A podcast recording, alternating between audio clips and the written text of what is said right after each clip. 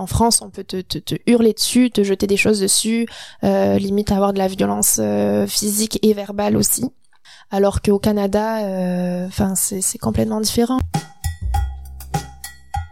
Bonjour, je suis Pascal. Et je suis Emeric. On est dans le jus, le podcast hebdomadaire qui explore le monde passionnant de la restauration au Québec. Loin des clichés de la télé-réalité, à chaque épisode, nous recevons une ou un invité. Elle ou il nous partage son histoire, sa passion, ses coups de blues. Allez, c'est parti, on est dans le jus. Cette semaine, je ne vais pas vous faire un poème comme Emmerich la semaine dernière, même si une bonne pâtisserie vaut mieux que mille rimes. Et Je parle là, bien sûr, de pâtisserie. Je ne parle pas de scone, muffin ou autre boulangerie.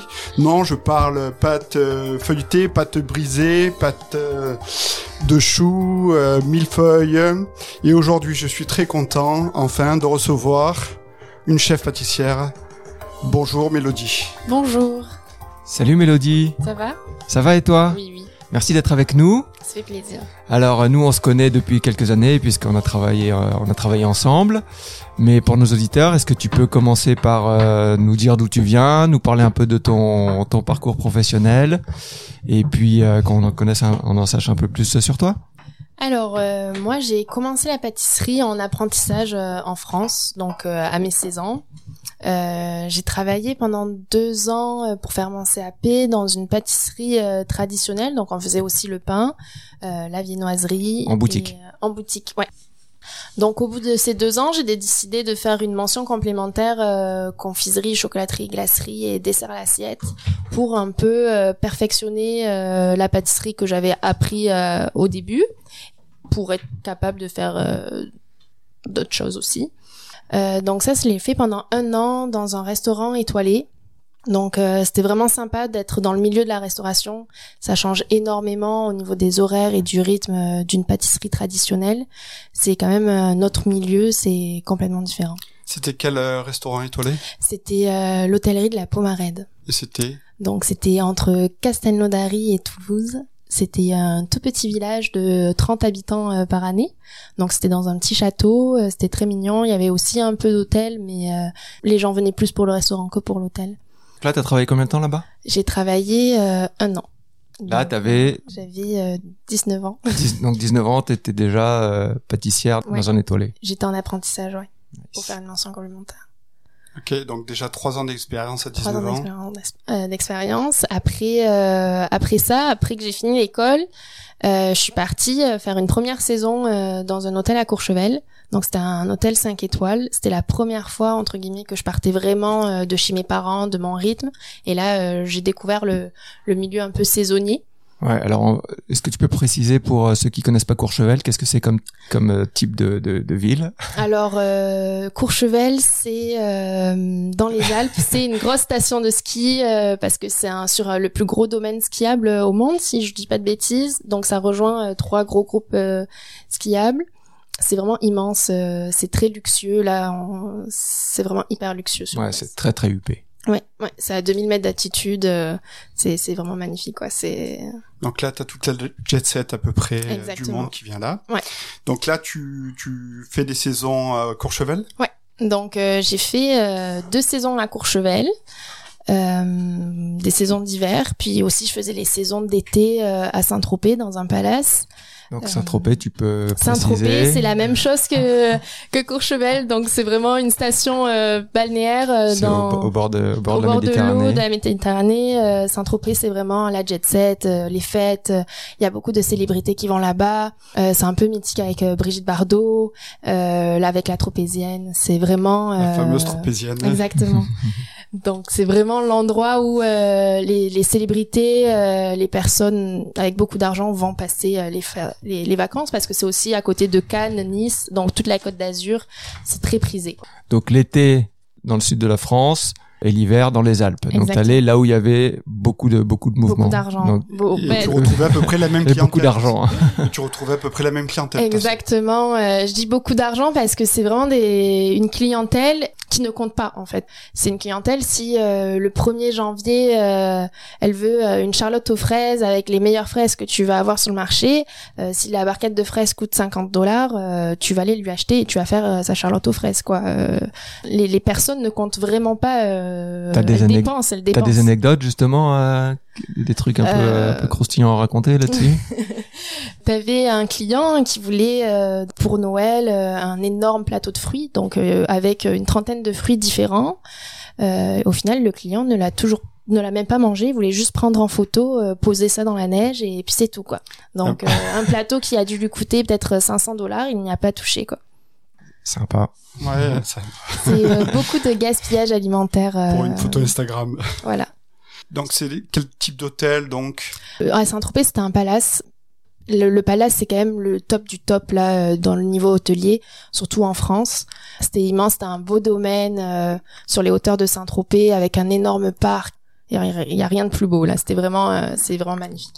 Alors, est-ce que tu voyais des stars? Oui, on a eu l'occasion de voir euh, Didier Deschamps. Alors pour les fans de foot, je pense que ça parle. En plus, on a eu la chance euh, de le rencontrer, de prendre une photo euh, l'année où les Français avaient gagné la Coupe du Monde. Donc on a vu d'autres stars de foot, et puis après des, managers très connus comme le, le frère de Dalida qui est venu, qui venait chaque été à l'hôtel, des gens placés haut politiquement parlant. Donc c'est vraiment une clientèle euh, aisée qui vient de partout du monde entier, autant des Russes que, que des Brésiliens. Donc là, on revient à ton parcours. Tu alternes euh, l'été, l'hiver. Ensuite, il se passe quoi? Ensuite, il se passe que euh, j'ai eu une saison à Saint-Tropez très difficile. Donc là, j'ai commencé à me dire, ah, ça serait bien peut-être de partir ailleurs, euh, voir ce que, partir dans un autre pays, euh, découvrir la culture, euh, la, la nourriture. Tout. Je voulais vraiment faire un changement de vie. Avec mon conjoint, on s'est dit, bah, c'est soit l'Australie ou alors le Canada. Puis on a été tiré au sort pour partir au Canada euh, assez rapidement, donc on est parti vivre au Canada pour euh, la beauté de paysage et euh, pour la différence de, de vie. Est-ce que tu connaissais déjà le, le Canada? Oui, j'étais déjà venue avec mes parents quand j'avais 16 ans et moi j'avais adoré. À Montréal, À au Montréal, Québec? Ouais, Ouais. à Montréal au Québec. Donc pourquoi pas quoi C'était une grande ville. On avait hésité avec Vancouver, mais c'était plus simple Montréal parce que c'était francophone. Donc euh, T'as fait le bon choix. Donc j'ai trouvé un travail hyper rapidement euh, qui était sur la place Valois. Malheureusement, ça a fermé avec la pandémie. Donc le, le restaurant a rouvert, mais j'ai pas été rembauchée.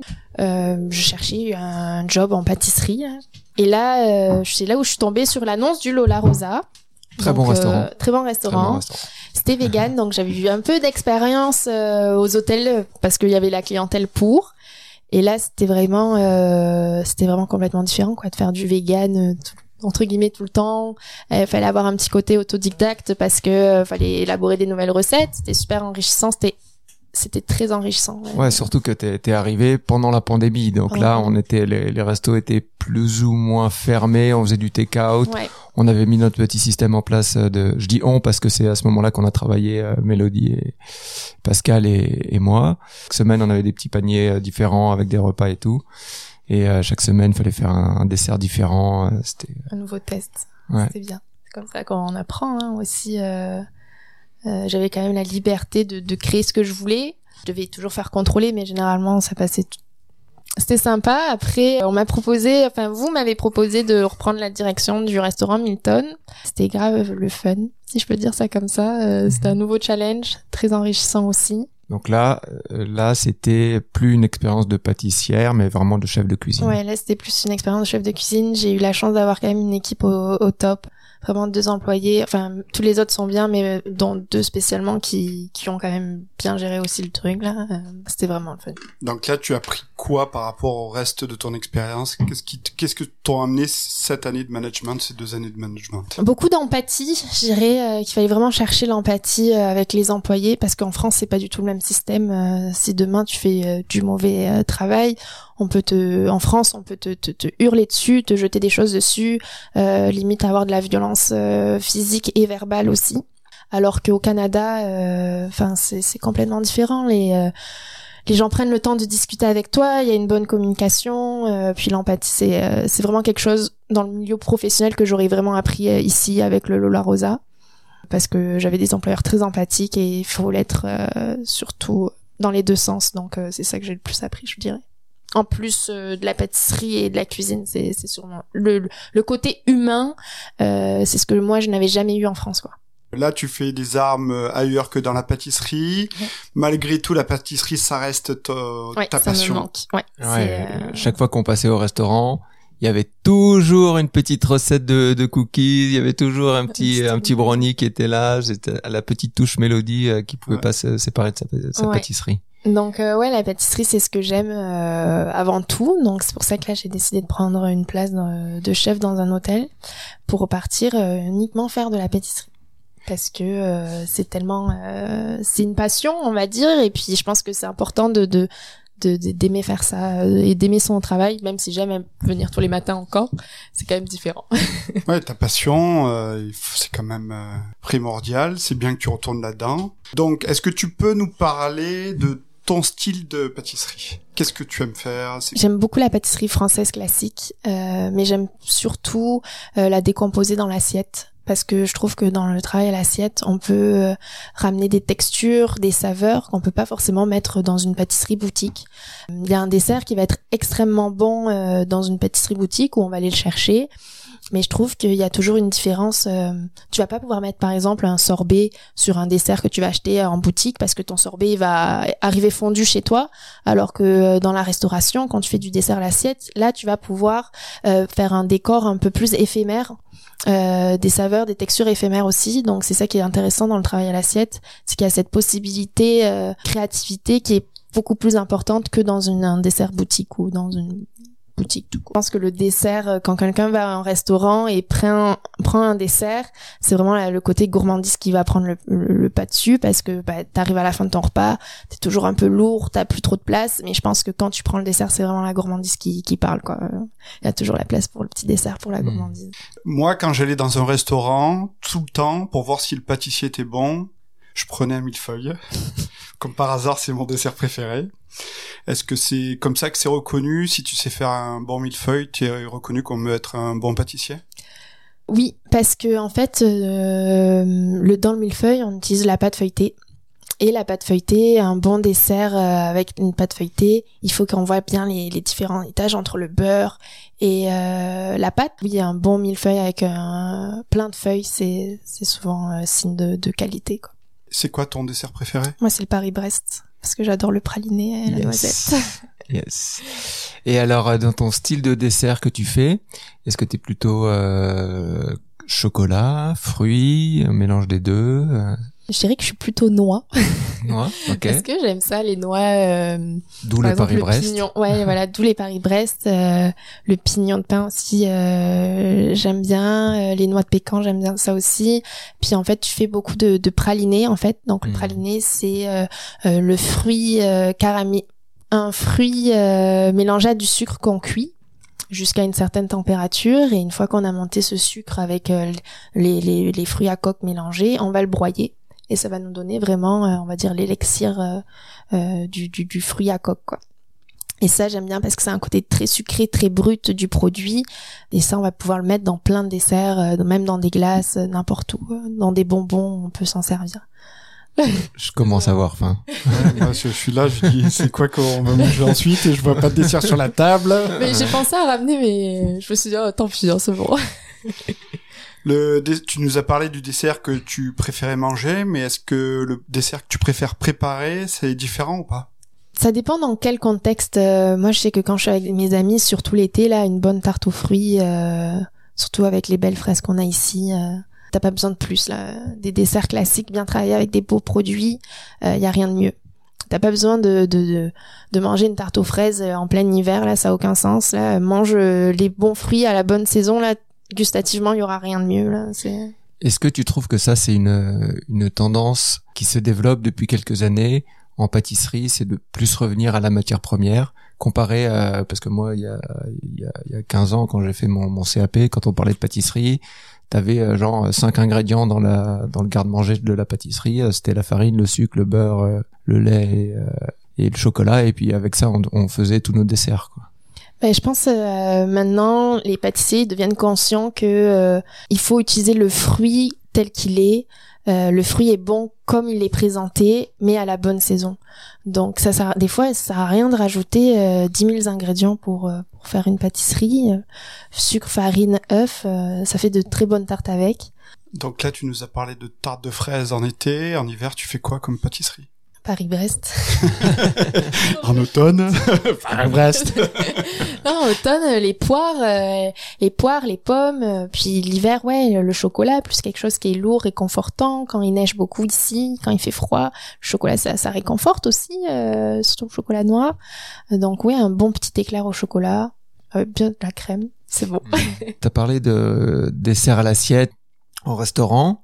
T'as parlé de dessert en boutique. C'est quoi la différence avec le, traiteur aussi, par exemple? Alors le traiteur, euh, ce qu'il y a de bien, c'est que la partie traiteur, tu vas rencontrer ton client et ton client il va te dire exactement ce qu'il veut. Donc il va te dire la quantité qu'il veut et surtout les goûts, qu'il veut. Donc tu as moins de créativité dans le sens où euh, quand tu vas au restaurant ou quand tu vas dans une boutique, tu achètes la création du pâtissier alors que traiteur non, t'a- t'achètes, c'est le client qui te dit quoi faire, il a besoin de de, de 100 euh, brownies, tu vas lui faire 100 brownies. C'est des plus grosses quantités, c'est une différente gestion parce que c'est rare quand dans un traiteur, tu vas devoir faire tout au dernier moment. Le traiteur, c'est vraiment quelque chose qui, qui se prépare à l'avance. C'est moins créatif parce que comme tu prépares pour 100 personnes qui vont pas choisir chacun ce qu'elles aiment, ça doit plus suivre des, des lignes directrices euh, plus plus standards, on va dire. Ouais, exactement, surtout que généralement la pâtisserie, t'as les, les gens n'ont pas le même budget et pour la cuisine et pour la pâtisserie, donc ils veulent quelque chose de quand même de beaucoup plus simple, plus qui reste dans les coûts basiques. Puis euh, qui se mange finger food éventuellement. Exactement. Et puis aussi des fois qui se mangent euh, exactement avec les mains, quelque chose de pratique quoi. Hmm. Par rapport au dessert en restaurant d'hôtel et restaurant classique, est-ce qu'il y a une différence? Il n'y a pas tant de différence. En fait, la seule différence qu'il va y avoir euh, vraiment avec un restaurant d'hôtel, c'est que généralement la pâtisserie d'hôtel va aussi s'occuper bah, du restaurant, du room service et des petits déjeuners. Donc ça va être euh, plusieurs postes sur lesquels il va travailler. Pour le petit déjeuner, tu vas faire aussi des cakes, euh, des croissants, des, des pains au chocolat, euh, des, des, des brioches en plus. Euh, donc c'est un petit côté euh, euh, boulangerie parce que tu apprends aussi à faire pas mal de pain du coup quand tu travailles dans un hôtel. Alors qu'en restaurant, c'est rare quand tu vas devoir faire de la brioche, des cakes. ça va peut-être te servir de base pour tes desserts. Jamais tu vas vendre un cake entier dans un restaurant. Là, on va repasser un peu à ton parcours, à ton futur. Tu, tu viens d'avoir une place dans un grand hôtel. C'est quoi, ça va être quoi tes challenges? Mes challenges, ça va être de repartir dans la pâtisserie aussi. Parce que là, à date, euh, je faisais aussi beaucoup de cuisine. Je faisais de la cuisine. Euh, mes challenges, ça va être euh, de tout simplement de rentrer dans une nouvelle équipe qui est déjà formée aussi. C'est une grosse équipe? Euh, à date, elles sont trois, avec moi ça va être quatre. Et cet été, on aura une cinquième personne qui va nous rejoindre. Euh, donc ça va être d'apprendre à connaître l'équipe, euh, identifier leurs forces, leurs faiblesses. Euh, voilà, me m'immiscer tout doucement dans dans leur petit groupe. Euh, et puis ça va être de créer la carte euh, de l'été aussi, parce que euh, ils ont eu un restaurant euh, qui est ouvert uniquement l'été. Euh, donc ça va être la création de la carte, puis toujours respecter euh, les ingrédients, les aliments, les fruits. Quel a été ton Est-ce qu'ils t'ont donné un cahier des charges ou ils t'ont dit vas-y tu peux lâche-toi ou euh, Ben, je dois respecter certains coûts là, mais euh, ça va être uniquement de la création. je vais avoir libre champ sur ça. Ok, ils t'ont pas dit il faut aller dans cette direction. Il faut... Non. Ok, ça c'est cool. D'ailleurs, il y a un restaurant qui est quand même, euh, c'est plus euh, une brasserie française là, donc euh, tu sais ça, ça correspond bien aussi avec euh, mon expérience que j'ai. Très belle expérience en- à venir. Oui, ça va être super, ça va être top. Maintenant que tu as fait euh, des cuisines en France, des cuisines au Québec, est-ce que tu notes des différences? C'est lesquelles? Si, si oui Euh, Tu parlais tout à l'heure de crier en France, Voilà. ici, et respecter. respecter. Il y a, beau- euh, il y a vraiment euh, du respect envers les employés euh, ici que t'as pas en France. En France, quand tu travailles dans des mai- maisons étoilées ou dans des gros dans dans des gros hôtels, on va dire, t'es t'es mal payé aussi là. C'est euh, tu vas être payé au SMIC alors euh, l'art minimum. salaire minimum alors que tu vas faire euh, entre 60 et 70 heures semaine. Et t'es pas payé à l'heure. Exactement, et t'as pas tes, tes heures supplémentaires de payer. Et ça, euh, tu le retrouves en fait dans beaucoup beaucoup de restaurants, que, alors que c'est des chefs connus, euh, mais ça se passe comme ça quoi. Donc il y a une omerta sur le travail, sur les conditions de travail des, des employés de cuisine, euh, horrible parce que ça euh, on voit les chefs à la télé se donner bon genre alors que pas du tout, ils exploitent leurs employés. Euh, mais euh, ça, ça se passe comme ça malheureusement en cuisine. Ouais. Puis euh, tu vas pouvoir te plaindre aux normes du travail, mais ça va prendre euh, beaucoup d'années avant que tu aies un retour. euh, Donc personne, au final, personne se plaint. Et je pense que c'est aussi pour ça que en ce moment en France, il y a une grosse crise. il y a une pénurie de main d'œuvre dans la cuisine parce que les gens n'ont plus envie de travailler sous telles conditions. Puis même ici, il y en a beaucoup qui veulent plus travailler. Mais euh, il y a des pires endroits de d'autres, quoi. Est-ce que tu as eu un gros stress? Est-ce que tu te souviens d'une expérience pour toi? Vraiment, tu étais dans une situation, là, t'as presque frisé, mais... Euh, oui, alors une fois, par exemple, j'étais euh, donc à Saint-Tropez, euh, j'avais une chef de, de pâtisserie, il y avait un commis qui s'était trompé euh, dans la levure, il avait mis de la levure boulangère euh, instantanée au lieu de du baking powder, et euh, la chef était tellement énervée, elle voulait elle voulait l'attraper là, euh, elle voulait lui mettre un coup de boule, puis elle a fini par taper euh, le batteur avec sa tête, donc elle s'est retrouvée avec euh, un- La, cu- la cuve? La cuve du batteur? Avec non avec le haut du batteur euh, parce qu'elle était petite donc c'était à sa hauteur Elle a mis, elle a mis un coup de tête? elle a mis un coup de tête au batteur, donc Mais elle s'est retrouvée avec une énorme bosse euh, au milieu du front pendant un mois à peu près. Et là, au, mi- au milieu de tout le monde. Au milieu de tout le monde, euh, Wow. bah, au milieu de moi et euh, du, du, du stagiaire. Et il faut savoir, le stagiaire euh, est parti en repos puisque ses repos étaient juste derrière, puis il n'est plus jamais revenu parce que ça l'a traumatisé. Il avait quel âge? Il doit avoir C'était- 15-16 ans. Ouais, c'est ça. Donc euh, ça traumatise, c'est des expériences comme ça qui peuvent aussi te dégoûter du métier, clairement, parce que t'as pas envie d'être le souffre-douleur de quelqu'un, t'as pas envie que quelqu'un te crie, te hurle dessus. euh. Puis il faut savoir que les chefs vont te hurler dessus et euh, deux minutes après ils vont revenir te voir comme si de rien n'était quoi. Donc ils vont Ça faire. fait euh, partie du jeu, là-bas. C'est ça, c'est Ça ok. fait partie de la, la, la, la culture, Culture, peut-être, ouais. parce que c'est ce qu'ils vont dire, c'est que ah bah moi c'est comme ça qu'on m'a, c'est comme ça que je que ça se passait quand j'étais euh, j'étais employé, quand j'étais apprenti, et puis j'en suis pas mort, je suis resté, j'ai survécu, et ils vont répéter euh, répéter cette euh, ce pattern. Quoi. Donc j'espère que ça va changer en France là. Moi j'ai le goût de quand j'ai été chef, c'est j'ai jamais créé sur qui que ce soit. Oui, en France, j'ai créé sur des gens là, c'est vrai, on m'appelait même le dragon parce que je hurlais beaucoup. À croire que Venir, au Québec, t'as aidé à te calmer? Ah oui, moi euh, j'ai travaillé avec mon conjoint euh, dans la même cuisine à Saint-Tropez et euh, il me disait mais on t'entendait tout le temps hurler, c'est vrai parce que je, je hurlais pas forcément sur mon personnel en cuisine mais je hurlais sur le serveur qui mettait trop de temps à arriver, euh, je hurlais sur euh, le cuisinier qui avait euh, fait tomber un truc dans notre congélateur euh, parce qu'aussi euh, t'es une femme. Et euh, dans ce milieu-là même si en pâtisserie c'est quand même différent là, il faut quand même que tu te fasses respecter. Et euh, je pense que des fois c'était trop gentil, euh, tu parais pour quelqu'un de tout doux, euh, quelqu'un qui crie pas, qui est dans son coin, bah tu te fais pas respecter. Et euh, c'était important que je me fasse respecter. Parce que j'avais ce modèle là aussi de chef pâtissière qui, qui criait beaucoup et euh, je, je pensais que c'était comme ça en criant que t'allais te faire respecter mais pas du tout quoi. Comment ça s'est passé ton ton changement de mentalité euh, au travail? Euh, ça s'est passé parce que euh, en fait j'avais plus envie de ça et euh, au début quand j'ai commencé euh, donc dans Schlaga euh, j'étais toute seule donc t'apprends à travailler seule. c'est très bien Tu aussi te criais dessus après Je m'auto-criais dessus puis j'avais une chef de cuisine euh, très gentille euh, euh, très douce euh, quand ça allait pas bah, elle te prenait elle s'asseyait cinq minutes avec toi elle t'expliquait qu'est-ce qui allait pas qu'est-ce qui était bien Elle était québécoise. euh, c'est une française mais ça fait euh, 30 ans qu'elle vit au Québec Ok. donc euh, c'est canadienne là Ok. Donc doucement, tu as opéré le changement. Exactement. Puis euh, en travaillant au Lola Rosa, ben, tu te rends compte que euh, ils ont des valeurs euh, humaines, là, autant, enfin voilà, respect de l'animal, mais avant tout le respect des, des, employés. Donc ça change beaucoup. Ça a changé beaucoup de choses pour toi? Ah oui, totalement. C'est plus du tout la même façon de, de manager que j'ai. Je pense que c'est pour ça que l'équipe que j'avais à Milton revenait, euh, même si on avait des étudiants, les étudiants partaient en vacances l'été, puis revenaient en septembre nous demander s'ils avaient du travail, euh, parce qu'ils aimaient travailler avec nous, parce qu'on les arrangeait. Donc euh, je les arrange, ils m'arrangent. S'il y en a un qui est malade, je sais que je vais pouvoir toujours demander à quelqu'un d'autre de le remplacer. donc ça, ça va dans les deux sens, quoi. Disons que euh, là, tu arrives dans ta nouvelle position et euh, si par exemple tu as euh, un, ou une sous-chef qui, qui a un style de management un peu à l'ancienne, qui va commencer à, crier sur, sur les employés ou sur le serveur, comment tu vas comment tu gérerais ça?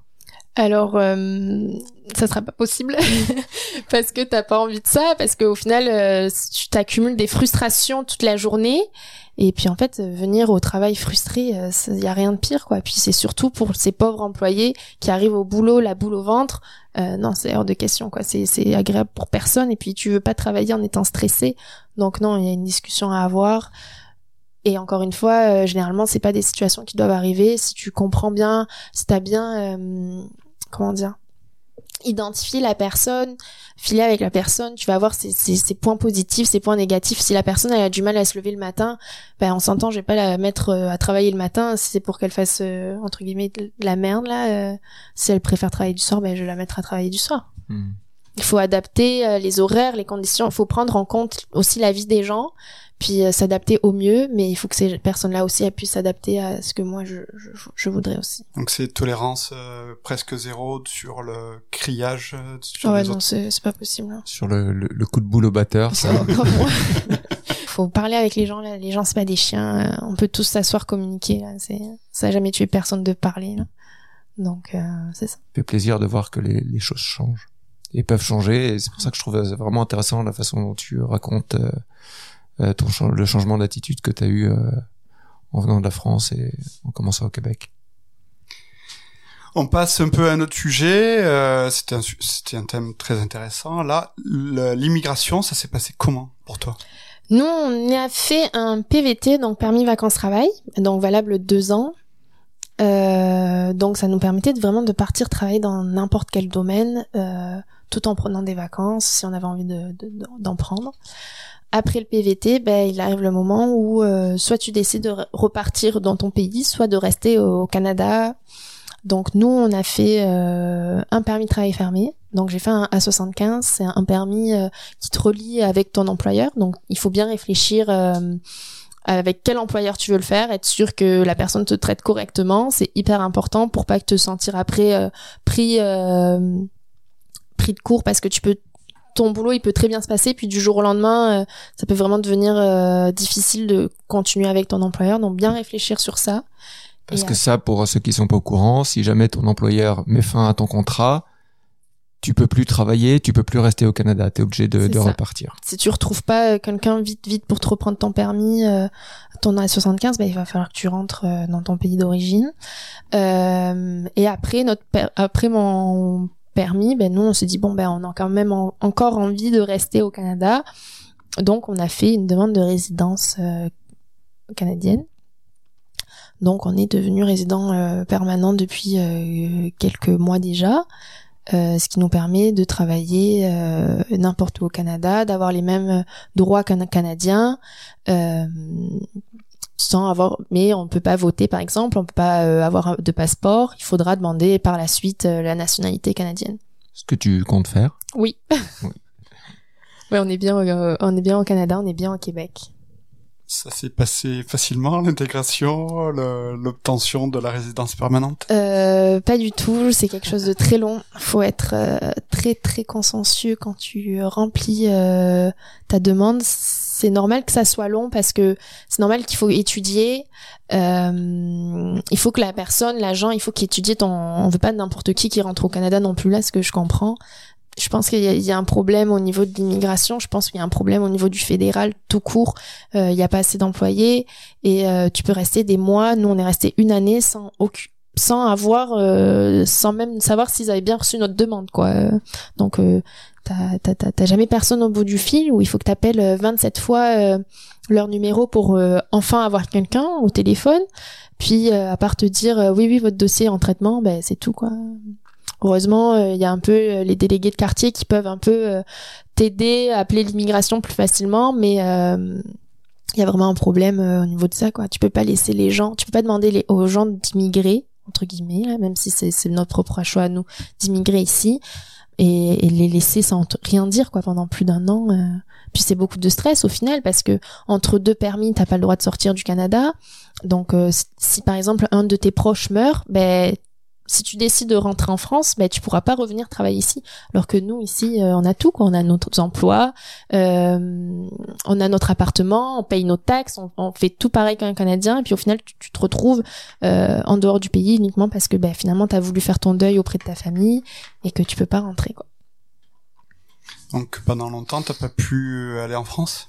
Nous, pendant euh, plus de six mois et demi, on n'a pas pu rentrer en France parce que euh, on attendait euh, notre permis de travail. Donc on avait la validation pour continuer à travailler quoi qu'il arrivait sur le territoire, mais cette autorisation, cette autorisation s'annulait si on sortait du Canada. Très logique. Alors qu'en soi, euh, si tu as déjà cette autorisation qui te permet toujours, pourquoi attendre autant de temps quoi? L'autorisation devrait euh, te, libérer de toute contrainte comme ça. quoi. Tu devrais pouvoir voyager comme tu veux. Si tu avais un conseil à te donner à tes débuts de carrière, tu te dirais quoi? Euh, de pas me laisser faire quand il y avait quelque chose qui allait pas dire euh, non ça va pas euh, tu peux pas me parler mal. Et calmement sans calmement ouais ouais Ouais, quand j'étais petite, quand j'étais en apprentissage, c'était rare les fois où je rentrais pas chez moi en pleurant quand même, hein, parce que même si, on va dire, avec mon premier chef avec qui je parle toujours, hein, il était horrible, quoi. il était horrible, il me criait dessus tous les jours. en plus, je travaillais avec les enfants de mes patrons qui étaient nuls. Donc du coup, ils se vengeaient sur moi parce que moi je, faisais tout bien, puis ils étaient jaloux, donc euh, ils étaient là toujours en train de m'embêter. Maintenant, quand j'ai réfléchi, c'est rien, c'est des enfantillages, mais euh, quand j'ai quand j'étais plus jeune, non, ça me blessait, euh, ça me blessait quand même. Quoi. Tous les jours, tu rentrais en, en pleurant? Pas tous les jours, mais presque quoi.